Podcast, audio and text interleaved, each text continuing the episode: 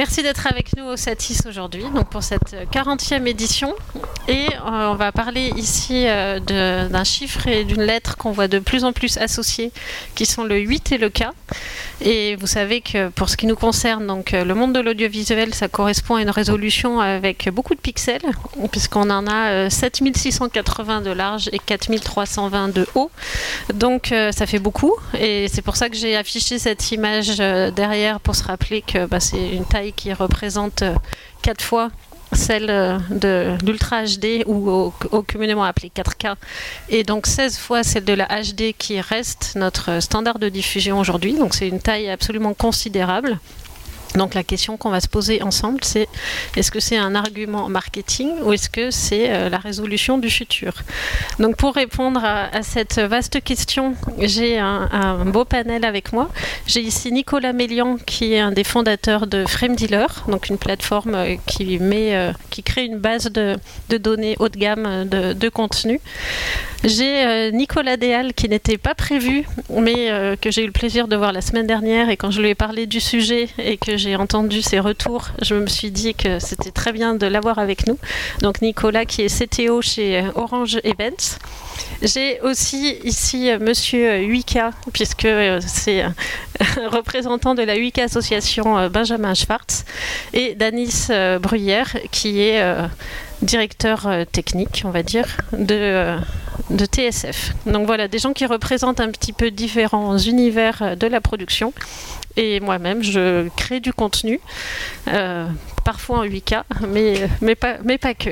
Voilà, donc euh, bah déjà, on va commencer un petit peu par définir le format et peut-être euh, quand on parle de 8K, de, de quoi est-ce qu'on parle? Peut-être Benjamin pour, pour attaquer bah, Le 8K, comme tu l'as très bien dit, c'est un, une résolution, le nom, mais c'est bien plus que ça.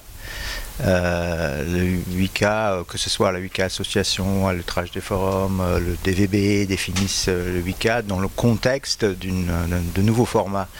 Donc souvent on parle de télé plus que de cinéma, mais ça va ensemble. Et donc ça a des composantes de couleurs avec le HDR, le, WCG, les, couleurs étendues. On va parler framerate, enfin fréquence d'image, parce que c'est lié. Et puis les nouveaux formats de, son avec ce qu'on appelle le Next Gen Audio, le, NGA. Et puis donc la résolution, c'est très important, on va en parler euh, je pense, pendant une heure. Voilà, alors une heure ça va passer vite et, j'aimerais qu'on envisage euh, la 8K de différentes manières, comme un outil de captation, un outil de production et un outil euh, même de diffusion avec les moniteurs et avec, avec le live aussi. Est-ce qu'on attaque avec la captation déjà? Quels sont les intérêts aujourd'hui de, produire du contenu en 8K, puisque c'est une résolution que de plus en plus de caméras proposent donc, euh, pour quelle utilisation? Peut-être que Nicolas parle euh, l'ensemble des clients que tu as. Tu as une vision? Oui, alors effectivement, nous, euh, on met à disposition en fait des rushs qu'on post-produit dans avec un standard technique minimum qu'on s'est fixé, qui est la 4K au départ. Pourquoi Pour suivre déjà un peu les évolutions de la demande et du marché? On travaille majoritairement nous avec la publicité et le cinéma. Donc au départ, c'était euh, cette, euh, je ce début de course à la résolution euh, se justifiait par surtout les besoins de post-production en fait au départ. On est venu assez vite vers la, vers la 8K notamment parce qu'on produit aussi un certain nombre de, contenus qu'on propose sur la plateforme, euh, pour plusieurs raisons. Alors une raison, euh, je dirais, euh, patrimoniale, qui est de se dire que certaines choses méritent peut-être d'être captées d'ores et déjà au plus haut standard technique existant, pour plusieurs raisons. Alors ça peut être une raison patrimoniale, comme je l'évoquais, c'est-à-dire un exemple très concret. On a parmi les 150 50 euh, euh, filmmakers avec lesquels on, travaille à, la surface de la planète, euh, des gens qui sont très penchés sur, sur la cause écologique et donc qui vont capter dans des endroits du monde, documenter la beauté du monde et la documenter dans ces standards-là, bah, ça peut permettre en fait de laisser une trace aussi pour les générations futures. Donc je pense que Olivier Chiabodo nous en aurait parlé plus avant. Vous aviez vu peut-être sur la liste des invités, on avait Olivier Chiabodo qui est le fondateur de The Explorer, donc qui est une plateforme digitale qui crée du contenu en 8K depuis euh, pas mal d'années maintenant, depuis 5-6 ans, avec comme ambition de faire un inventaire du patrimoine de la planète euh, comme l'a fait Albert Kahn euh, il y a un siècle. Exactement, et on, essaye modestement en fait de se mettre dans cette, dans cette lignée-là. Euh, donc c'est une des raisons. On a, j'ai un exemple très concret de filmmaker qui allait, qui allait filmer au Groenland il y a deux ans, un peu plus de deux ans de ça, des endroits qui ont disparu depuis du fait de la fonte des glaces. Donc c'est vrai que d'avoir ces images en fait dans cette, dans cette très haute résolution, ça permet de leur donner aussi une, une durée de vie et euh, une potentialité, euh, une potentialité importante. Donc ça, c'est une des, une des premières raisons, je dirais, qui nous ont poussé côté production. Et puis évidemment, la demande en fait de l'industrie aussi qui évolue dans ce sens-là, euh, notamment, alors à la fois du côté parfois de la production très en amont. Là, je, discutais avec un de nos filmmakers français qui est réalisateur et, chef opérateur, Guillaume Lomprez, qui, avec qui on parlait notamment des nouveaux standards demandés par les clients en publicité qui impose, c'est le cas par exemple de grandes marques de voitures internationales, euh, de tourner en 8K pour des questions de multiplicité de ratios euh, dans les livrables derrière. C'est-à-dire qu'il y a le film, euh, la, campagne télé vraiment publicitaire qui va exister en tant que telle. Donc je dirais shooter de manière traditionnelle en format paysage. Et puis après, il y a tous les livrables qui vont venir derrière, sur lesquels on peut avoir 5, 6, voire parfois 7 ratios d'images différents, notamment avec des ratios euh, verticaux, euh, comme, ta slide le montre très bien. Et en fait, euh, le souhait des clients, c'est de faire en une captation 8K, s'assurer qu'ils vont pouvoir faire tous les recadrages dans tous les ratios d'images y compris même du print. Donc on commence à avoir une logique même d'exploitation d'images fixes alors que c'est capté en vidéo. Donc euh, de notre côté production, en tout cas, c'est, euh, c'est, on commence à voir cette demande de plus en plus. C'est une caméra qui en simule euh, plusieurs. Exactement. Et puis la, post-production, évidemment, aussi, qui est très demandeuse. Alors ça peut être pour pas mal d'applications différentes. La, la principale, jusqu'à présent, qu'on a eu, c'est des histoires de recadrage euh, parce que évidemment nous on vend en fait de l'image préexistante. Donc euh, pour des soucis euh, pour des raisons de créativité et aussi des raisons techniques ou éditoriales pouvoir proposer en fait des formats en 8K c'est aussi proposer aux créatifs qui vont utiliser les images de pouvoir refaire un cadre à l'intérieur du cadre. Et puis également pour l'intégration des effets donc CGI et intégration 3D notamment euh, pour l'automobile, euh, où là, effectivement, il y a, cette, cette course, je dirais, un peu à la résolution, pour avoir cette liberté justement en post-production et notamment en, intégration 3D. Et, peut-être, Danis, par rapport à tout ce qui est des studios virtuels, est-ce que c'est une, une, demande ou une contrainte?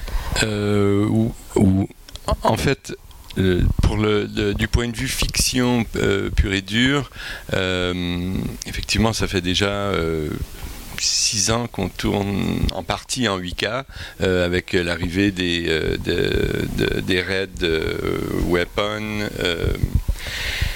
Et, aujourd'hui, donc, on est passé à la Monstro, on est passé à la Venice 2 en 8K. donc, c'est des, outils qu'on utilise depuis déjà un moment. Euh, pour la, production virtuelle, pour l'utilisation devant des murs de LED ou même pour des fonds verts, effectivement, euh, on, a une demande, plus il y a, de résolution, euh, mieux on aura sur notre mur de LED, plus le, résultat sera satisfaisant. Et pour les, fonds verts, plus on a de résolution, plus après on a la possibilité de recadrer effectivement dans l'image. Donc sur les, arrière-plans, sur tout ce qui touche des VFX, fixe, la, demande de résolution, euh, elle, est, elle, est, très justifiée. Ensuite, sur le tournage principal, euh, on a les, les, demandes sont vraiment très très différentes. Euh, c'est-à-dire que les euh, la majorité des, euh, ben, en fait, la quasi-totalité des, tournages de long métrage qu'on voit aujourd'hui, même si la technologie existe, ne sont pas faits en 8K. Euh, et on n'est pas à se dire qu'on a vraiment une, une, lacune en résolution. maintenant, l'offre de caméras 8K de très haut niveau va continuer de, de se développer parce que les caméras ne font pas les, une Venice 2, ça n'a pas vocation à faire que de la fiction, ça va aussi faire du sport, ça va aussi faire de l'événementiel, ça va aussi faire, ça a de multiples fonctions. Donc, après, la question est plus une question esthétique où euh, en fiction, le 8K, c'est pas autant la course à la résolution pour recadrer, parce qu'en principe, on a cadré à peu près correctement. Il y a toujours des accidents, mais en principe, il peut y avoir des légers recadrages, mais on ne fera pas des recadrages drastiques de passer de, de 8K à 2K. Euh, on, va peut-être passer de 8K à 7K ou à 6K et demi euh, parce que pour, euh, pour raison X, Y, Z. Mais, mais la, vraie recherche qu'on s'aperçoit avec la résolution, c'est une recherche de texture d'image. Donc ça sur les, sur les films. Et là, là-dessus, ben, il y a différentes écoles hein, parce que la caméra aujourd'hui dans le monde de la fiction et du long métrage qu'on voit encore le plus à l'image, c'est la Alexa Mini qui est à 3.4K et c'est le choix de beaucoup de, réalisateurs et, la, fin de vie de la Alexa Mini, c'est simplement parce que Netflix, à cause de leur cahier des charges, ont dit nous on prendra que du 4K. Et donc la Alexa Mini a été disqualifiée. Mais sinon, la, demande continue aujourd'hui. Nous, euh, qui faisons 70 euh, longs métrages par année, euh, la majorité sont encore faites en moins de 4K. Donc, les arguments pour les VFX sont là, et puis ils sont, ils sont tout à fait justifiés. Et ensuite, pour la texture d'image, parce que cette image-là, on la verra sans doute reprojeté en 4K, diffusé chez nous en HD ou diffusé chez nous en 4K, si c'est les, les, les, séries des plateformes, et qu'on a un téléviseur 4K. Euh, donc il y a vraiment une, recherche de texture d'image qui est associée à la résolution, plus que le besoin de mais qui n'est pas un, besoin qui est, euh, qui est absolu dans le sens où on se dit 8K c'est mieux. C'est 8K, ça ne ressemble pas à du 4K. Euh, et, en fiction euh, ou en long métrage, ben, on peut préférer l'un, on peut préférer l'autre. Oui, même pour euh, quelque chose qui est destiné à être regardé sur un très grand écran. Oui, absolument. Et, oui. et tout à l'heure, on abordait rapidement le live. Qu'est-ce qu'il en est Oui, pardon. Juste compléter ce que tu viens de dire. Euh, ça fait effectivement plusieurs années qu'on tourne en 8K, ça tout le monde le sait, et quelques années qu'on commence à post-produire en 8K. Euh, la dernière saison de Das Boat euh, par Amazon a été entièrement post-produit en 8K. Puis une nouveauté qui va sortir sur les écrans très bientôt, le prochain Avatar de James Cameron. Ils ont inventé une nouvelle caméra sous-marine. C'est la première fois au monde qu'on fait du 8K en sous-marin. Donc, j'ai pas encore vu les images, mais j'ai hâte. Ça, ça, parle de ce que tu disais. Le 22 décembre.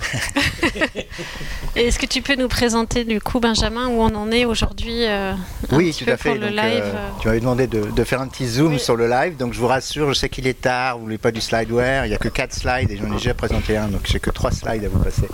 Ça va faire très très vite. Ce slide-là, euh, c'est juste pour vous dire que c'est rien de neuf, ça fait, ça fait 14 ans qu'on prépare la VK, même bien plus, puisque les labos de RD, de NHK, donc le diffuseur national, le France TV si vous voulez, du, Japon. Ils travaillent sur la 8K depuis 1995. Ils ont lancé des projets officiellement en 2008 avec une grande démo à l'IBC où il fallait 650 mégaoctets pour euh, faire un, flux euh, MPEG 2 de 8K. Mais depuis de, 2008, où ils travaillent vraiment d'arrache-pied dessus, ils ont mis 10 ans, ils ont lancé leur service commercial en décembre 2018. Euh, Donc si vous allez au Japon, vous pouvez regarder de la 8K, la télé linéaire, bien sûr en satellite. Alors il n'y a pas tous les détails là, mais c'est une centaine de mégaoctets la bande passante. Et depuis 2012, tous les Jeux Olympiques sont captés en, en 8K. Alors c'est vrai que c'est surtout des expérimentations pour, euh, pour les, diffusions. Ah, il y a eu une belle expérimentation avec Orange et France Télé en 2019. Donc 2019, c'était la grande année du live 8K.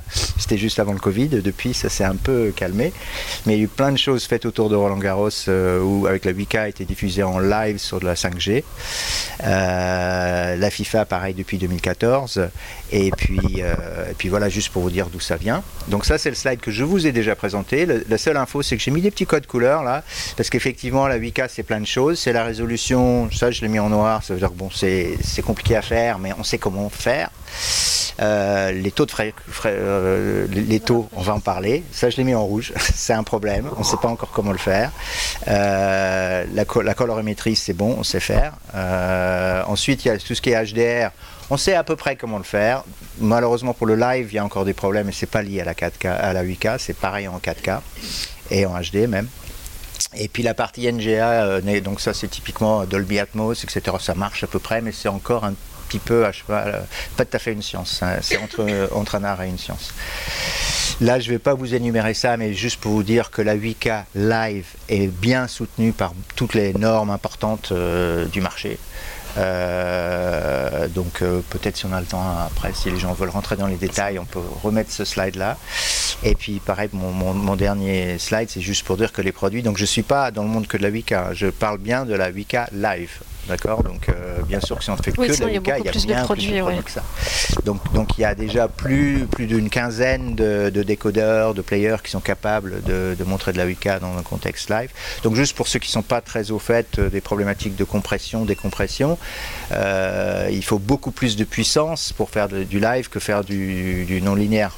Quand on fait de la VOD, quand on fait un film pour Netflix, on prend le film, on peut mettre une heure, deux heures, trois heures pour le compresser, on s'en fout, parce qu'on a le temps, et puis ensuite, il est bien compressé et optimisé pour être facile à décompresser. Dans le monde du live, évidemment, on a ces fameuses, on appelle ça à tort de la latence, parce que c'est pas vraiment de la latence, mais euh, c'est le, délai entre le temps réel et, l'image. Et il est là vraiment le, problème aujourd'hui, euh, où on essaye de descendre à quelques secondes. Comme la, la télé qu'on connaît depuis une centaine d'années, elle a une latence, enfin, encore une fois, c'est le mauvais, choix, mais le mauvais mot, mais tout le monde l'utilise, c'est la latence d'à peu près 5 secondes. Hein, donc si vous êtes à un match de foot, vous entendez le ouais, but, à la télé, ça passe à peu près 5 secondes après.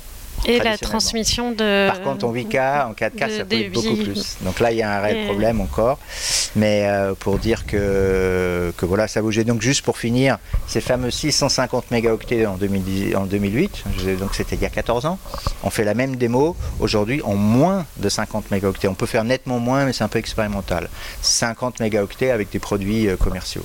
Euh, faire passer le même flux qui avait pris 650 mégas il y a 14 ans. Parce qu'effectivement, on se doute bien qu'avec autant de pixels, le flux n'est pas le même que, euh, que pour la HD. Alors ça tombe bien puisqu'on a Nicolas qui est euh, monsieur transmission de signal, ce qui est vraiment l'enjeu. Alors est-ce qu'on va vers des, plus de live en 8K Alors déjà simplement, il faut rappeler une chose, c'est que le, la 8K native, donc en, en SDI, c'est à peu près 50 gigabits par seconde.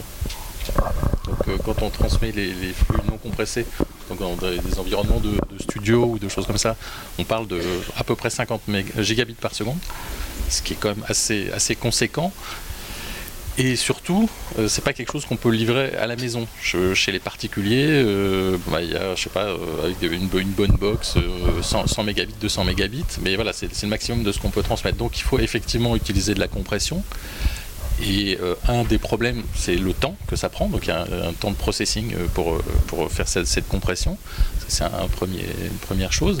Et deuxièmement, c'est des puissances de calcul qui sont extrêmement importantes. Donc c'est un, vrai effort, entre guillemets, de, de, faire ça. Et ensuite, ces flux compressés, même 50 mégabits par seconde, c'est relativement lourd à transporter dans les, dans, les réseaux et à transporter jusque chez les, particuliers. en équivalent à un, signal HD, on est à quel euh, débit euh, entre 3 et 5 mégabits Enfin, après, ça dépend des, qualités, etc. Mais je veux dire, on, on voit qu'on est quand même beaucoup plus haut. L'autre aspect, c'est que plus le taux de compression est important, plus la perte d'information est importante. Donc on perd l'intérêt. Donc, euh, voilà, enfin, je veux dire, il, faut trouver, il faut toujours trouver un compromis en fait entre la, taille du, stream qu'on va, qu'on va envoyer et la qualité qui est obtenue, parce qu'après ça, il faut le faire revenir en SDI ou enfin dans, un format euh, utilisable. Et là, on, s'aperçoit qu'il y a énormément de pertes d'informations et en fait beaucoup plus que sur de la HD ou même sur de la SD euh, qu'on peut transmettre en, diminuant beaucoup moins la, qualité. Donc il y a, voilà, il y a des, aspects euh, négatifs à la compression. Mais est-ce que c'est ce vers quoi on va? Alors, le, la 8K à la maison, on peut le faire. J'ai des gros doutes sur la, capacité des écrans en fait et la taille des écrans qui est nécessaire pour, faire de, la 8K. Donc après ça c'est, enfin c'est pas moi euh, qui, décide de ce genre de choses, euh, mais c'est assez compliqué. Enfin, avoir un grand écran 8K chez soi, c'est assez compliqué. Et on parlait du, Japon tout à l'heure. Euh, dans, dans un appartement à Tokyo, avoir un grand écran 8K, c'est assez complexe. et pour avoir habité là-bas longtemps, c'est un véritable problème. Et, inversement, regarder la 8K sur un, sur un, sur un smartphone, je ne suis pas sûr que ça ait une, une, valeur euh, extraordinaire. Et est-ce que la, la 8K est réservée à des grosses productions? Bah, je crois que bah, bah, pour nous non. Euh, c'est vraiment euh, de tourner en 8K, ça implique euh, un petit peu plus de temps de transfert des roches, qui en fiction, de toute manière, il y a une personne attitrée qui va s'occuper de ce, travail-là, que ce soit un data manager si on tourne à caméra multiple, ou que ce soit un, second ou un troisième assistant de l'équipe caméra. Aujourd'hui, en Thunderbolt 3, les temps de transfert, la rapidité des disques qu'on met à disposition des clients, c'est pas vraiment un sujet. Il y a un sujet de retransfert sur les serveurs des post-producteurs. Donc effectivement, euh, les fichiers 8K, euh, on, va faire plus d'étapes où on va travailler en proxy et pour retourner au, fichier 8K final pour, euh, pour l'étalonnage. mais, mais du côté fiction, la différence de coût entre utiliser une Venice 1 et une Venice 2, euh, une en, Super 35 4K et l'autre en, 8K full frame, euh, la, différence est assez minime pour le client au final. D'accord. Et, pour répondre à ta question par l'extrême, parce que là on parle de contenu haut de gamme, euh, tous ceux qui ont un Android à partir du milieu, milieu de gamme plus, qu'à moins de 2 ans, euh, enfin la plupart maintenant font du 8K. Bon, certes à 25 images par seconde, donc ça c'est un autre problème dont on parlera, mais, euh, mais, vers le, ce qu'on appelait l'UGC, enfin le contenu non professionnel, la 8K commence à être possible. Et c'est quelque chose de nouveau, on va bien voir ce que les gens vont faire.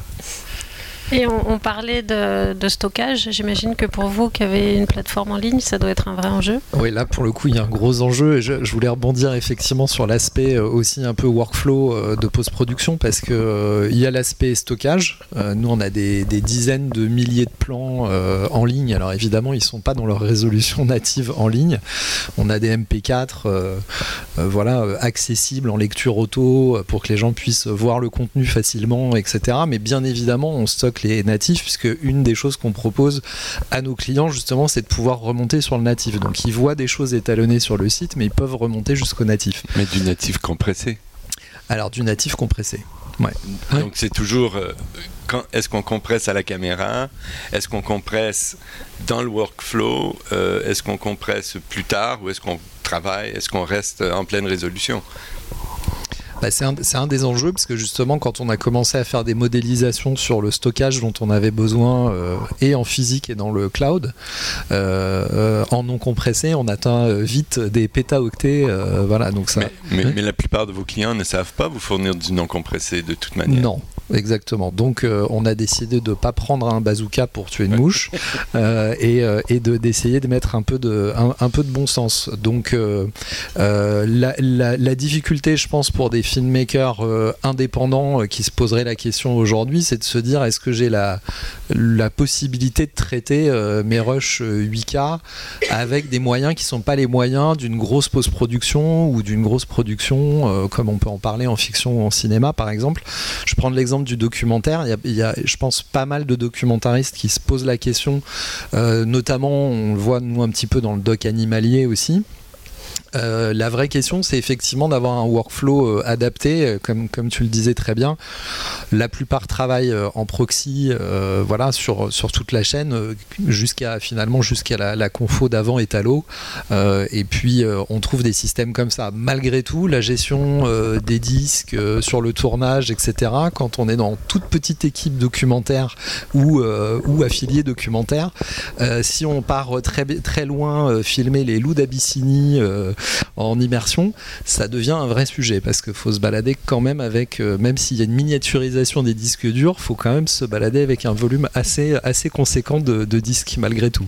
Bah, je pars samedi euh, en Jordanie filmer de l'escalade avec un Nikon Z9 qui me permet de faire de la 8K et je m'en servirai pour quelques plans de loin pour pouvoir faire en post-prod des travelling artificiels. Ouais, ouais, je pense que c'est euh, voilà, le, bon sens de l'utilisation. euh, Pour un film en finale qui sera, qui sera en Ultra HD et pas du tout en, en 8K. oui. ouais, bien sûr. pour raccrocher Et- cette discussion à celle d'avant sur le fait de préserver pour l'avenir les générations, la compression, toutes choses égales par ailleurs, va être beaucoup plus efficace en 8K qu'en dessous.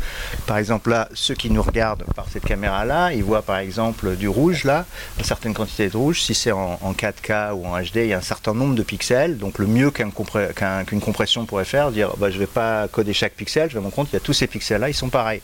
Et créer une, un espèce d'objet mathématique pour le représenter. Ben, en 8K, bah, vous avez quatre fois plus de pixels et vous avez toujours qu'un seul objet pour, euh, euh, tous ces pixels. Vous voyez ce que je veux dire? Donc bien sûr, un fichier 8K sera toujours plus gros que son équivalent 4K. Mais plus on grandit dans les, résolutions, plus l'efficacité de la compression est grande. Donc, est-ce que c'est la résolution du futur? Est-ce que à domicile, les gens auront des, des écrans 8K et que Alors, quelque Parce qu'aujourd'hui, on n'en a on- pas parlé quand on a Non, préparé non. ce- mais il y a une question qui est passionnante, c'est l'œil humain, c'est le système, euh, le, cerveau, comment on, on capte les choses. Une chose qui est claire, c'est que c'est quelque part autour de la 8K sur une situation habituelle de quelqu'un qui va être à 2-3 mètres euh, de sa, sa télé, on, on commence à arriver les limites de ce qu'on peut discerner consciemment. Donc, on va pas consciemment, si on passait à de la 16K, de la 32K, de la 60K, comme ça, est-ce que vous voyez la différence? Euh, Surtout sur une image statique, les gens vont dire non. Mais après, nous avons des cerveaux euh, de chasseurs euh, et aussi de proies, et donc on voit certaines choses comme le mouvement différemment. Et on, a, réussi à prouver que la qualité perçue, la sensation d'immersion, elle croît au-delà de la perception euh, visible. Mais c'est clair qu'on peut aller un peu au-delà de la 8K et encore voir la différence euh, dans un contexte euh, télévisuel. Après, au cinéma, euh, bah, the sky's the limit. Vous pouvez aller dans un, vous pouvez avoir un écran qui fait 30, 40, 50 mètres de, de large, de, de large, vous n'êtes pas très, très loin. tout donc l'expérience sera un peu différente Oui, mais ça c'est différent. On décide de regarder où on veut. Mais si on a le regard à peu près fixe sur un, sur un écran, euh, on va pouvoir. Non, la plupart des scientifiques sont à peu près d'accord que, que 8K c'est pas la limite, mais la limite elle n'est pas non plus à 64K. Elle n'est pas beaucoup au-delà. D'accord. Et est-ce que on parlait aussi de la. Je sais que la semaine dernière, tu me parlais de l'intérêt d'avoir des capteurs avec beaucoup de pixels pour euh, la captation sportive notamment. Alors oui, un, un des, un des gros intérêts, il y a Panasonic qui a sorti une caméra qui s'appelle ROI, qui permet en fait donc de filmer en 8K et de cropper, euh, enfin de, produire un signal euh, HD dans, ce, dans, ce, dans cette image. Euh, un des intérêts étant qu'il n'y a pas besoin d'avoir des caméras qui bougent. Donc ça simplifie énormément les, workflows et on peut quand même euh, se, balader entre guillemets à l'intérieur de, cette image 8K pour produire une image euh, HD. Donc c'est assez intéressant. Enfin, je pense que c'est un, un des, un des usages vraiment intéressants de la, de la, de la 8K pour justement, avec un type d'objectif, des caméras fixes, arriver à faire une, une production qui soit quand même relativement intéressante et ce qui permet d'automatiser énormément les, les choses. Donc c'est euh, Oui, c'est ce que fait Pixelot aussi. euh, c'est c'est le- c'est ce principe euh, de couper, dans des- d'avoir des grandes images et de couper dedans et de, de zoomer en fait dans des, dans des, dans des grandes images. Donc ça c'est assez pratique et ça permet d'avoir des, des workflows intéressants et aussi, et c'était pas forcément à ça que les gens pensaient au début, ça permet de faire plusieurs productions en même temps. Et, ça c'est un vrai intérêt, on voyait tout à l'heure les, des, images en, en, en 9 16e. Euh, beaucoup de gens euh, utilisent leur téléphone euh, de manière verticale et donc pouvoir couper une image verticale dans un live, c'est tout à fait intéressant. Et ce genre de solution permet de faire des images, donc 16 neuvième normal, de faire du 9 16e, de faire du carré, etc. Enfin, je veux dire, il y a, euh, ça, ça permet de, ça offre pas mal de, de possibilités euh, sans avoir besoin d'avoir deux cartes régies, sans avoir besoin d'avoir deux euh, deux horizontal et un caméras, comme ça se fait aujourd'hui euh, pour certaines prods. ouais. Et on, on parle là, on- ça peut être une économie de production, mais est-ce que la 8K est énergivore? Suis désolée d'aborder le sujet, mais c'est difficile de. Alors, la de passer Association était dans les, dans les premiers à publier un, un grand article euh, il, y a, il y a deux mois. Maintenant, c'est dans toute la presse. Pour ceux qui, qui suivent un peu la presse euh, sur tout ce qui tourne autour des écrans, il y a une nouvelle législa- euh, réglementation européenne qui sort en mars 2023. Et si elle doit être amendée, enfin, il y a une grande réunion pour éventuellement l'amender euh, le mois prochain. Et s'il ne change rien, la plupart, enfin, toutes les télé 8K du marché aujourd'hui seront interdites dans toute, le- toute l'Europe en termes de consommation. Alors, je peux vous dire juste deux, trois mots là-dessus. Il y a une limitation physique, euh, matérielle, qui fait qu'une télé 8K avec les technologies qu'on a aujourd'hui, surtout la LED, mais un peu aussi le LED, consommera toujours euh, peu, sans être du tout bon en physique. Vous pouvez comprendre, maintenant que vous avez un pixel de cette taille-là, vous devez ensuite l'illuminer que ce soit par l'arrière ou qu'elle s'illumine elle-même. Donc ça, ça prend un peu d'énergie. Et cette lumière doit passer à travers un filtre. hein. Tous les écrans, que ce soit d'ordinateur ou de télé, ont un certain nombre de filtres. Et donc il faut de l'énergie pour traverser ces filtres. Donc vous devez avoir, pour cette quantité de, pixels visibles, une certaine quantité d'énergie. Ensuite, vous divisez ça en 16. Vous en avez 16 petits. Bah, malheureusement, les lois de la physique font que c'est pas 16 fois moins d'énergie qu'il faut par pixel. C'est certes un peu moins que pour le gros pixel, mais plus la taille est petite, plus le rapport luminosité-énergie euh, fait qu'il faut un peu plus d'énergie pour que ce petit point lumineux puisse traverser tous ces filtres-là. Donc, tant qu'on sera dans une technologie purement euh, de genre LCD, ça va toujours consommer un peu plus. Et aujourd'hui, quand on regarde la chaîne de valeur, euh, glass to glass, enfin quand, on fait un événement live, je, fais un événement live entre la caméra et la télé. Il y a beaucoup d'études qui circulent, ça va entre, je veux dire, 40 et 70% de l'énergie consommée sur tout ce circuit-là, c'est l'écran. c'est ces fameux pixels qu'on allume au bout. Donc il est là un petit peu le, le problème aujourd'hui de, de, la consommation d'énergie. Mais, euh, Mais est-ce que ça, ça peut être euh, mettre un frein euh, bah bien sûr, ça, là aujourd'hui, ça a mis un frein. Euh, TCL aujourd'hui euh, fait plus du tout la promotion de ces télé 8K en Europe. A dit, euh, alors Samsung continue. Samsung dit qu'ils vont y arriver, qu'ils vont trouver des solutions. Euh, il y a du lobbying en cours pour changer ça. Euh, J'ai une petite réflexion là-dessus, c'est de dire, euh, ok, oui, ça consomme un peu plus d'énergie. Euh, avec la, loi de Moore, donc le fait que la technologie s'améliore en permanence et, rend de meilleurs services pour moins d'énergie, ça, va beaucoup s'améliorer dans les années qui viennent. Et donc si on dit que la 8K c'est la limite, on n'a pas le droit d'aller à 8K, euh, d'un point de vue éthique, écologique, la 4K c'est le maximum, peut-être, mais, pourquoi la 4K après tout? Aujourd'hui, la façon dont on fabrique de la 4K fait qu'il y a peu de choses qui ne sont visibles que en 4K. On pourrait les voir tous en HD. Et je peux recommencer la même chose pour la SD. Mais quand on regarde euh, des images de la télé qu'on regardait il y a 30 ans, ça nous, on a du mal à croire que. Oui, qu'on pouvait regarder une image avec C'est une question d'habituation. Euh. Donc, euh, donc voilà, à la Wiki Association, on est évidemment euh, hostile à cette réglementation parce qu'on pense que c'est trop tôt, que, que c'est une technologie naissante, qu'il faut lui donner un peu le temps. Euh, et ça, c'est une des grandes raisons que, que je t'ai dit. Mais, mais pour l'instant, effectivement, il y a ça, ça, suit l'actualité, donc ceux que ça intéresse, suivez ce qui se passe d'ici le mois de mars. Euh, il va se passer des choses. Ceci dit, c'est pas parce que la diffusion à la, à la maison n'a pas lieu que voilà, la captation, enfin euh, pour ah oui, donc, tous les exemples dont vous parliez. Après, euh, les cinémas sont pas du tout passés en, en 8K, mais il y a pas mal de projets, euh, donc chez IMAX. euh, après, il y a des, des, des, projets 8K dans des, dans des musées, des choses comme ça, avec des projecteurs. Enfin, enfin on peut très, c'est pas très compliqué de mettre quatre projecteurs 4K, de les aligner, faire un petit circuit pour pour leur envoyer un signal 8K. Donc il y aura plein de façons de consommer à, à part une, une, dalle LED, mais mais je pense que ce problème de, de dalle sera résolu d'ici euh, d'ici le mois de mars. Et est-ce que vous pensez que les normes vont continuer à progresser? Là, pour l'instant, la norme, ça reste la HD. Est-ce qu'on peut imaginer que dans un futur proche, ce soit la 4K voire ensuite euh, la 8K Ou est-ce qu'on bah, n'a pas... Juste euh, en termes de, de standard, mmh. aujourd'hui, le 2110 va jusqu'à la 32K. Enfin, pourrait aller jusqu'à la 32K mmh. si, si, si, tant est que ça existe.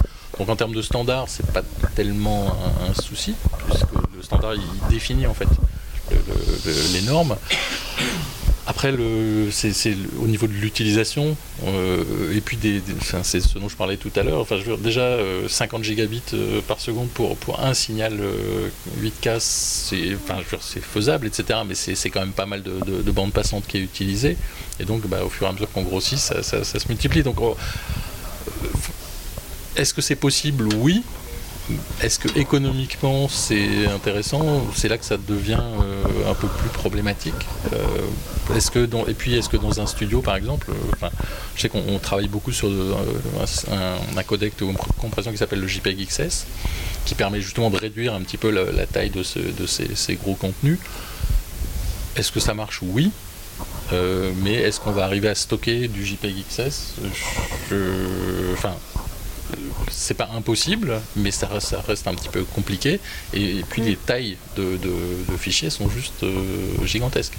Donc, c'est pas, forcément un problème, mais, mais en tout cas, il y a un, élément économique qui fait que, bah oui, ça, ça coûte plus cher de stocker des gros fichiers que de stocker des petits fichiers. est-ce qu'il y a un, intérêt narratif à, passer à des résolutions plus hautes Ça, on en a parlé un peu en préparation, et, pour le sport, hein, qui vous concerne tous les deux, je pense que c'est l'exemple le plus parlant, parce qu'on l'a vécu tous. Euh, quand on regarde des images d'archives de foot, Rappelez-vous donc déjà, vous voyez tout de suite que c'est l'image d'archive à cause de la résolution. Mais un autre truc qui va vous faire voir, si vous regardez, si je mets une télé au fond de la salle là-bas et je passe un match de foot filmé dans les années 60, vous allez tout de suite savoir que c'est très très vieux, même si vous ne voyez pas la résolution, parce que le cadrage, il n'y a que du gros plan. D'accord? Donc avec la HD, ça a commencé tout doucement il y a une vingtaine d'années, et on a commencé à élargir le plan. Mais jusqu'à l'an 2000 à peu près, euh, le foot, il n'y avait jamais plus que 2-3 joueurs à l'écran. Euh, à partir de HD, on peut commencer à avoir 5-6 joueurs. Puis de temps en temps, on met la moitié du terrain de foot, mais ce genre de plan dure 2-3 secondes, parce que si la balle passe trop vite, on ne la voit pas. Et à partir de la 4K, on peut très bien voir un demi-écran de, un demi-terrain de foot en fixe. Bon, c'est un peu ennuyeux le fixe pendant, pendant une heure, mais donc on peut avoir des plans un peu plus longs. Et je reviens à l'expérimentation Orange France Télé de 2019. Ils ont capté, ils ont mis une seule caméra sur tout le, tout le cours de tennis. Euh, et, bon, c'était une expérience nouvelle parce que c'était à, nous de regarder, euh, de suivre, mais il y avait largement assez de détails pour tout faire. Donc ça ouvre des possibilités expressives et des, expressivités artistiques. Je parle que du sport parce que c'est tellement parlant, mais bien évidemment, pour le cinéma, ça va ouvrir toutes sortes de voies. Il y a quelques cinéastes euh, qui commencent à regarder ça. Le gros problème, il est économique, c'est-à-dire que quand vous allez tourner en 4K, sans parler de la 8K, déjà vous allez dire ouais mais quand même je vais pas trop exploiter mes champs spéciaux 4K parce qu'il va quand même y avoir une masse de gens qui vont un jour regarder ça à la télé sur une télé HD. Et donc euh, j'arrive pas trop à les exploiter, donc c'est un problème économique, mais artistiquement il y a énormément de choses à faire. La 8K ouvre un autre champ des possibles. Euh, avec un bémol ou une amélioration, qui est la taille des capteurs. Euh, plus on a des gros capteurs, moins on a de profondeur de champ. Donc euh, autant en cinéma c'est intéressant parce que justement ça permet d'avoir des, jolis bokeh, etc. Euh, par contre en sport, ça demande si c'est des caméras, qui bougent, ça, devient très très compliqué pour les pour les. mais il y a besoin de beaucoup moins de mouvements en, il y a besoin de moins de mouvements, mais, il faut quand même, il faut que les cadreurs soient vraiment fassent vraiment attention à avoir leur point qui, est tout le temps fait. Et avec des longues focales, c'est souvent un petit peu compliqué. Je comprends.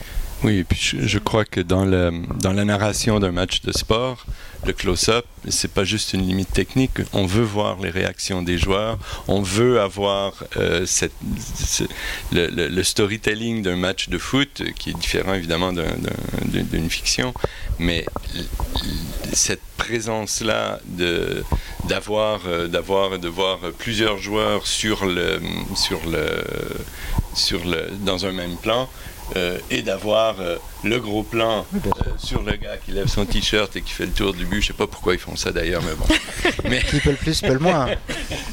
mais c'est non, mais c'est pas la c'est pas la même narration. Donc dans la je, te donne juste plus de vocabulaire dans ta narration. Si toi tu es responsable de cette captation et tu veux faire un gros plan pendant 10 minutes parce que c'est ton choix artistique, moi j'ai rien à dire, je, n'impose rien, je dis juste je te donne un autre mot dans ton vocabulaire qui est le plan large qui peut durer un peu plus longtemps parce que le spectateur, s'il le souhaite, peut voir ce qui se passe.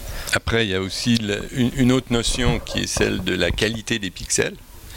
Euh, parce qu'on peut avoir, euh, et notamment sur des, caméras avec des plus grandes profondeurs de champ qu'on utilise pour le sport, on a des, capteurs qui restent plus petits. Euh, aujourd'hui, en fiction, en 8K, on est sur du full frame, qui est évidemment pas très bien adapté pour le sport à cause de tous ces problèmes de mise au point, et ainsi de suite. donc, plus on va aller sur des petits capteurs, ben, plus on, va aussi rencontrer des limites avec, les, avec la qualité des pixels. Et ça, voilà, c'est juste des, réalité physique. Et puis à chaque année, ce, sujet-là va continuer à s'améliorer. Euh, et, aujourd'hui, c'est un peu une des questions qu'on peut se poser. Est-ce qu'on est mieux d'avoir plus de résolution versus plus de dynamique? Euh, Est-ce qu'on est mieux d'avoir euh, plus un, échantillonnage à 12 bits ou à 10 bits? Et puis, est-ce qu'on est mieux de le compresser à la source et tout? Donc, donc je pense qu'effectivement, dans la résolution, c'est un élément qui est sur lequel on se focus parce que c'est un truc qui est facilement quantifiable. Après, tous les, autres paramètres qui font qu'on a une très bonne captation en 4K ou une très bonne captation en 8K euh, sont beaucoup, beaucoup plus complexes à appréhender et donc euh, ils sont moins, euh, moins présentés. Mais si on, si on prend une caméra 12K parce qu'elle existe, la Blackmagic, et qu'on la compare à une Sony Venice en 4K, le résultat est. Tout le monde verra la différence de résultat. Et pourtant, il y a beaucoup moins de définition. Donc, la définition, c'est pas le seul sujet. Je pense que le sujet de, effectivement, les, autres sujets qui sont, euh, qui sont plus liés à une esthétique d'image qu'une pure résolution pour, euh, pour pouvoir manipuler le plan. Euh, en principe, on a des cadreurs professionnels, hein, souvent. Et donc, les gars, ils savent, les gars et les filles, ils savent comment cadrer. Donc, ce besoin de recadrer, c'est pas non plus une constante de pouvoir faire des fenêtres dans l'image. On est mieux de faire la bonne image du premier coup. Mais si je comprends ce que tu dis, et du coup je suis totalement d'accord, si toute chose était égale par ailleurs, mais ce n'est pas le cas, la meilleure résolution serait meilleure. Mais le problème, c'est que on voit ça, euh, la même gamme de caméras, la version 4K par la version 4K, elle aura plus de pixels, mais elle aura deux trois choses qu'elle fera moins bien parce qu'il faut un certain puissance et tout à l'heure, tu parlais de la cadence. Il faut une cadence ah spécifique? Alors, je cache mon, truc 8K euh, parce que la 8K association n'a pas de point de vue officiel là-dessus, mais moi j'en ai un. Euh, je me rappelle en, 2015, l'Ultra HD Forum a été, a été créé pour, euh, pour euh, faire la promotion donc, de l'UHD 4K. Et puis on est très vite sorti du bois en disant bah, la 4K, ça commence à 50 ou 60 Hz quel côté de l'Atlantique on se retrouve. Et en dessous, bah, nous, on n'appelle pas ça de la vraie 4K, enfin de la vraie Ultra HD. Pour l'instant, personne n'est sorti du bois pour dire alors la 8K.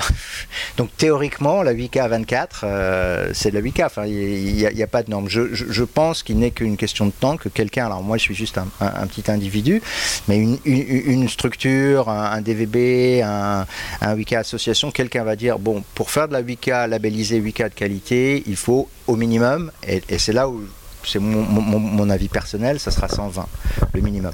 Parce que pour ceux qui ont la chance de quand même se mettre devant un écran 8K, d'expérimenter pas mal de choses, dès que la caméra bouge, vous en parliez tous les deux, quand on a une caméra 8K, le cadreur, il doit bouger tout doucement, tout doucement, tout doucement, parce que sinon il y a trop de problèmes.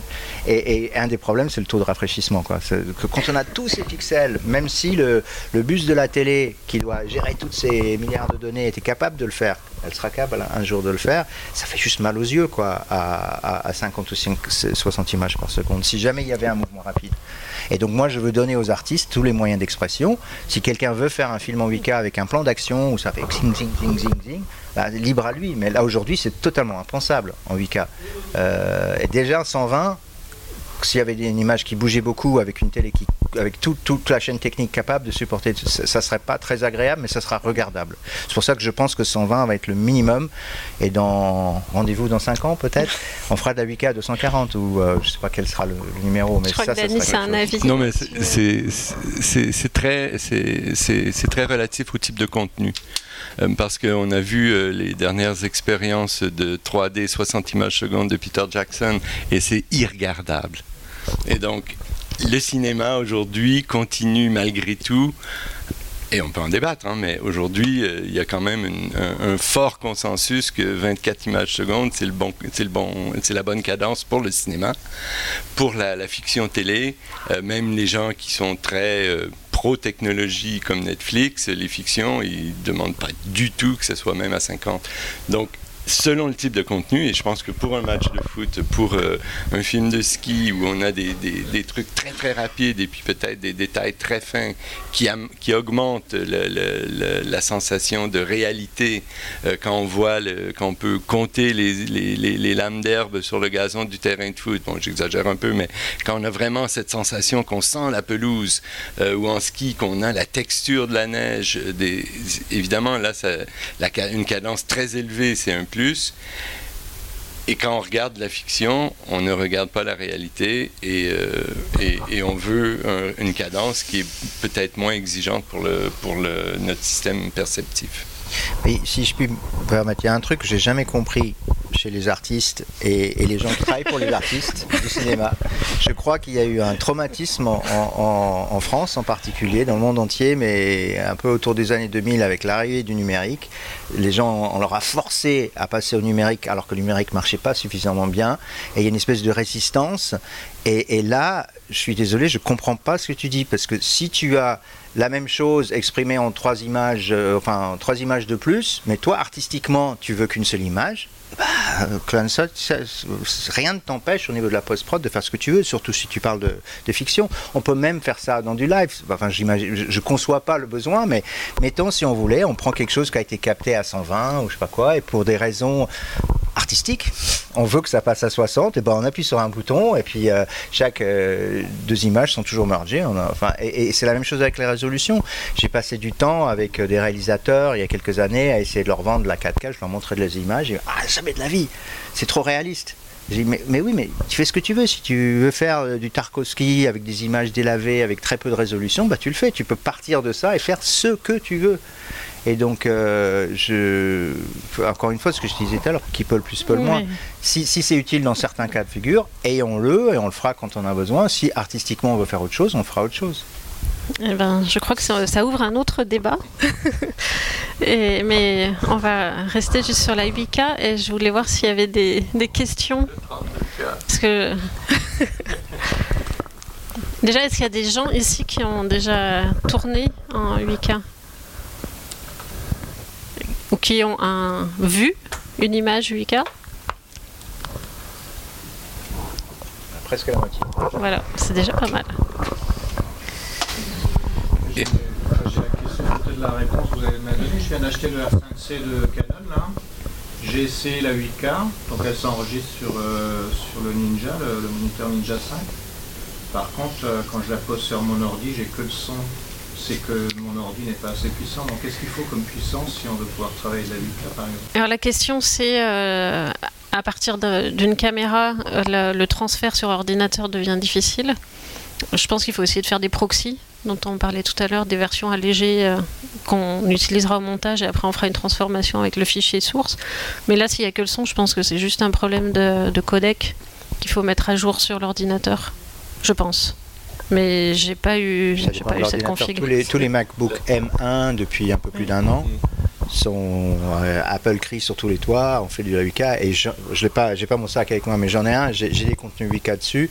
Euh, je travaille avec les gens de Paramax, euh, Paramax Film, ils tournent beaucoup en 8K et j'ai toutes sortes d'échantillons 8K, je je le pose dans, dans Première, j'appuie sur un code et mais c'est une question, alors que j'ai aussi un Mac qui est pas très vieux mais qui est pas M1 et je peux peux absolument rien faire en 8K. Et puis les, les codecs, les codecs sont pas forcément disponibles. Euh, chaque fabricant utilise son propre, euh, son propre. Alors ils ont tous des RAW, euh, mais qui sont en fait pas des RAW et, qui sont propriétaires. Donc si ça se trouve, il n'y a pas le bon, le bon lecteur pour le bon RAW spécifique. malheureusement, à part les IK qui arrivent à faire des, choses qui sont à peu près standards, le reste, chacun est propriétaire. Mais après, sur le site de Canon, il doit y avoir des, choses à télécharger. Et sinon, si c'est dans les logiciels, il faut attendre la mise à jour. c'est l'intérêt d'avoir un, Nikon, Nikon a un format qui est reconnu, mais il y a un procès en cours entre. Euh, je sais plus qui est, donc ça se trouve, le format RAW de Nikon euh, va disparaître. Ouais, c'est euh, ah oui, c'est ça entre Red et Nikon. Red, il terrorise tout le monde avec le RAW compressé. On est que du DNG et qu'on ait un truc standard et que tout le monde utilise la même chose parce que franchement, c'est un cauchemar. Ouais, malheureusement, effectivement, les- chaque, chaque caméra vient avec. la, euh, la normalisation, c'est un vrai enjeu, euh, surtout quand on traite plein de flux différents, ce qui est notre cas. Et effectivement, les formats propriétaires, ça complique énormément les, les workflows de, de post-production pour le coup. Donc, euh, je pense qu'on est nombreux à, à attendre une certaine normalisation de ce côté-là. Ouais. Mais je suis pas sûre qu'elle arrive. Moi non plus. Pour tout cas, ceux- SMP2, en tout cas, Si, si, SMP2, bien sûr qu'elle arrivera. Rappelez-vous, il y a une dizaine d'années, ou plutôt 9 ans, euh, en 4K. Ceux qui ont commencé à faire Muse avec de la 4K, il y a- il y a- c'était exactement pareil. hein. Vous preniez un film 4K euh, produit par un système X, vous le mettez dans un système Y, euh, je sais pas ce que c'est que ce truc-là. Maintenant, la 4K, c'est devenu complètement standardisé. Mais pas les formats. C'est que les machines sont multiformats ce qui est un peu différent. De, ouais. Là, c'est ah, ok. Ouais. On, on, parle de la captation de la de, de la caméra. Oui, j'ai dit un peu une ouais. bêtise par rapport au contexte. Excusez-moi. Est-ce qu'on a d'autres euh, d'autres questions? Oui. Moi, j'en ai pour revenir sur, ce que vous disiez, qui veut plus que le moins. Est-ce qu'aujourd'hui, on peut euh, travailler convenablement en 8K sans ma FPS Si je fais le calcul, c'est une explose et 50 gigas, on a 110 on traite un workflow à 200 gigabits par seconde sans compression. Euh, on est obligé de compresser. Comment on fait en temps réel ou avec des temps on, peut, on peut, on peut, on peut euh, transporter du, 200 gigabits par seconde, c'est pas un problème. Par contre, je pense que financièrement, ça, ça, ça, je reprends. Il y a un vrai intérêt euh, patrimonial à la captation et qui offre tout un tas de perspectives intéressantes pour la diffusion dans un cadre grand public, aujourd'hui, il y a des chaînes qui viennent de passer à l'HD, des chaînes nationales qui viennent de passer des workflows HD complets. Euh, on n'est pas encore partout en Ultra HD, je parle pas de 4K, mais Ultra HD. Donc, euh, full Ultra HD ou 8K, c'est euh, l'horizon de 10 ou 20 ans. Alors là, je reprends la question pour ceux qui regarderont le, replay. C'était déjà comment est-ce qu'on fait un workflow de production en 8K Et puis aujourd'hui, est-ce qu'il y a réellement intérêt à, à passer à, une telle résolution, sachant que on- la télé passe déjà à peine à, à la HD et pas encore à, à la 4K Donc je sais pas qui veut répondre. euh, Bah, Les workflows sont compliqués. Il y, a- plein d'éléments. Déjà, il y a beaucoup des éléments, enfin tous les éléments uniques, j'en ai parlé dans un de mes slides, sont disponibles, même pour le live. Le live, c'est ce qui est le plus compliqué en général. Donc en- encore plus pour la VOD. Je vais parler de films qui ont été faits. Euh, le film musical a été fait complètement en 8K de A à Z. Euh, euh, cette série d'Asbo, donc on sait le faire. Mais vous avez parfaitement raison. C'est compliqué encore aujourd'hui. Euh, il faut les bons ordinateurs très puissants. Il faut énormément d'espace de stockage. Mais, mais tous les éléments sont là. En exactement là où on était il y a 7-8 ans, c'est là où ma, ma remarque de tout à l'heure elle s'applique maintenant par rapport à la 4K. Donc bah, je crois que tout, tout le monde ici a déjà manipulé de la 4K, fait des petits montages, des machins. Bon, euh, et, et- et juste, je me rappelle très bien, il y a une dizaine d'années, pour équiper, euh, non, il y, a, il y a 7 ans, pour équiper euh, une- un, un- workflow en 4K, c'était à peu près 25% le, le plus value. Le plus value. Aujourd'hui, si vous l'achetez, euh, je, prends que la, partie grand consommateur, c'est quasiment impossible d'acheter une télé qui soit pas 4K. C'est le prix de ces trucs de base 4K. Donc aujourd'hui, je ne connais pas. C'est un excellent exercice. Je vais ramener ça à, à à la Wiki Association. C'est quoi le delta en, en 2022 euh, si je veux monter une chaîne de production, un workflow. Donc je pense qu'il devrait être à peu près du même ordre de grandeur. Donc si vous devez mettre, euh, vous aviez prévu de mettre, euh, je dis n'importe quoi, 100 000 euros sur la table pour préparer votre workflow, bah, ça vous coûtera plutôt 130, 150 000 euros pour, pour y arriver en 4K. Je pense que, mais je, j'y vais au doigt mouillé, hein, mais je vais essayer de trouver des vrais chiffres. Et, ce différentiel, il, a, il aura tendance à baisser, à baisser, comme aujourd'hui, ne pas faire de la 4K. Si vous voulez dire, je vais prendre un, là vous commencez avec une feuille blanche pour faire un workflow euh, HD, vous n'allez pas faire beaucoup d'économies hein, par rapport à. Vous allez faire un, peu- un tout petit peu, ça vous coûtera peut-être 5% de moins que le même workflow euh, 4K. Mais il faudra le changer. euh. Oui, il ne sera pas très pérenne. Il y a juste un- enfin, sur, sur les, les, les régies en tout cas, euh, et au, Japon et NHK euh, le sait bien puisque c'est à peu près les seuls qui, qui ont aujourd'hui des, des, des euh, 8K, euh, ça reste quand même très très cher. Pourquoi? Parce qu'il y a très peu de fabricants qui font et très peu de matériel qui sont produits. Donc euh, aujourd'hui euh, NHK ils ont, je crois qu'ils doivent avoir 4, cartes euh, cartes 8K, 2 Sony, 2 Ikegami. Mais voilà, ça va pas beaucoup plus loin que ça. Et à chaque fois qu'il y a un nouveau car qui doit être construit, euh, c'est pas simple simple. Donc il les, il les transporte pour les, différents événements. Donc à, Tokyo c'était assez simple pour les Jeux Olympiques parce qu'ils n'avaient pas trop de voilà. Mais sinon sur euh, à Rio etc. Ils apportaient leur car euh, 8K. Donc c'est- ça reste euh, encore des Ah, T'as mis le vraiment de doigt la- de la sur haute couture. l'endroit le plus compliqué. Oui, non, la non, non, chose mais- la plus complexe. Et- Ah, voilà, mais ce que je veux dire c'est que ça aujourd'hui ça reste encore de la haute Mais, mais moi, ce que je, je- une- juste pour finir là-dessus, un, un- un MacBook M1, allez, il faut pas prendre l'entrée de gamme, mais déjà le moyen de gamme, elle est 2005 euh, euros. Euh, un Z9, euh, on serait limité à 60 Hz. Euh, un Z9, ça coûte 5000 euros. Euh, le MacBook, il coûte allez, 3000 euros. Il vous faut un- une lentille, enfin un, un objectif, je sais pas, un millier d'euros. Vous voyez, vous êtes, à, vous êtes en dessous de 10 000 euros. Vous, vous pouvez déjà Et quelques avoir un disques équipement complet. Et ça, c'est ça, c'est tout neuf. Ce que je vous dis, ça vous paraît, bah évidemment.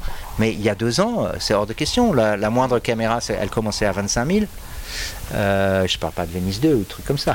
Oui, c'est là où c'est pour ça que je demandais tout à l'heure si c'était réservé aux très grosses productions. Non, non, Et bah, de moins en moins, oui. Tu as de quoi faire de la 8K. Et C'est quoi C'est ça, il est trop vieux ton MacBook, je crois. hein. Mais j'ai monté de la 8K avec. Bon. Après, c'est le codec qui. euh, Mais si tu prends un nouveau MacBook, tu verras, c'est Ouais. comme dans du beurre. Exactement. Oui. Une question directe. Qui demande Il est en- sur un documentaire en ces moments. La Wicca est un choix autant pratique, plus de définition texturelle, mais également ça me permet de zoomer parfois dans l'image pour compenser les sur le moment. Est-ce que des outils, notamment de compression, sont prévus? Alors, qui- donc la question c'est euh, qui vient d'un filmmaker qui, euh, utilise la 8K pour euh, cropper dedans, pour recadrer, et qui demande donc s'il y a des, peut-être que c'est une question pour toi, euh, Danis. Euh, Si j'ai bien, comp- Pardon, si j'ai bien compris la question, euh, je, crois que euh, plus on, plus on veut cropper, moins on a de compression en, amont, euh, moins on, est sujet à avoir d'artefacts. Euh, mais j'ai peut-être mal compris la question.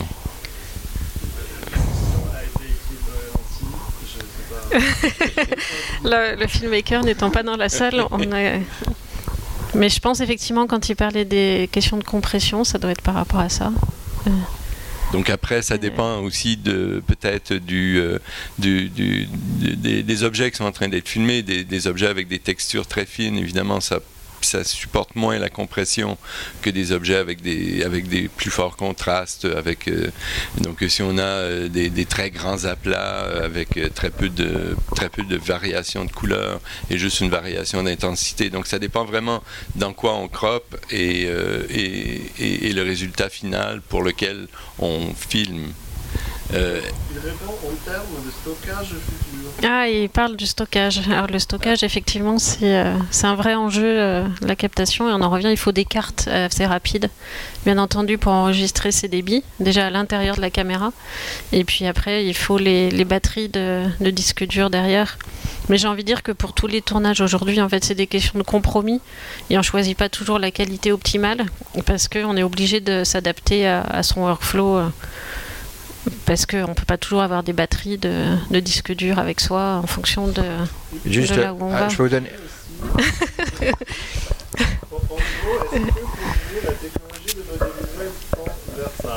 Alors, eh ben, c'était donc la question c'est est-ce que la technologie de l'audiovisuel tend vers des, euh, la 8K et donc des résolutions de plus en plus grandes? Et puis je crois que ce sera la, la question de la fin puisqu'on on va devoir libérer les lieux. Qui veut répondre à peut-être Nicolas Un des deux Nicolas. Bah, en, fonction des usages, c'est un peu ce qu'on disait tout à l'heure. Il y a plein d'écritures différentes, donc il y a plein de besoins différents. Euh, donc je pense que pour revenir euh, à, la, à la publicité, par exemple, je pense qu'il y a aussi euh, une adéquation par rapport aux méthodologies de travail. C'est-à-dire euh, quand on n'a qu'une journée ou deux journées de tournage qui coûtent très cher, tourner en 8K, ça peut être aussi l'occasion de pas faire des choix définitifs, notamment du côté des créatifs ou de l'annonceur de temps en temps. Donc c'est très différent d'un contexte solo, d'autoproduction ou de documentaire et c'est encore très différent pour le live. Donc je pense que c'est surtout des histoires d'écriture.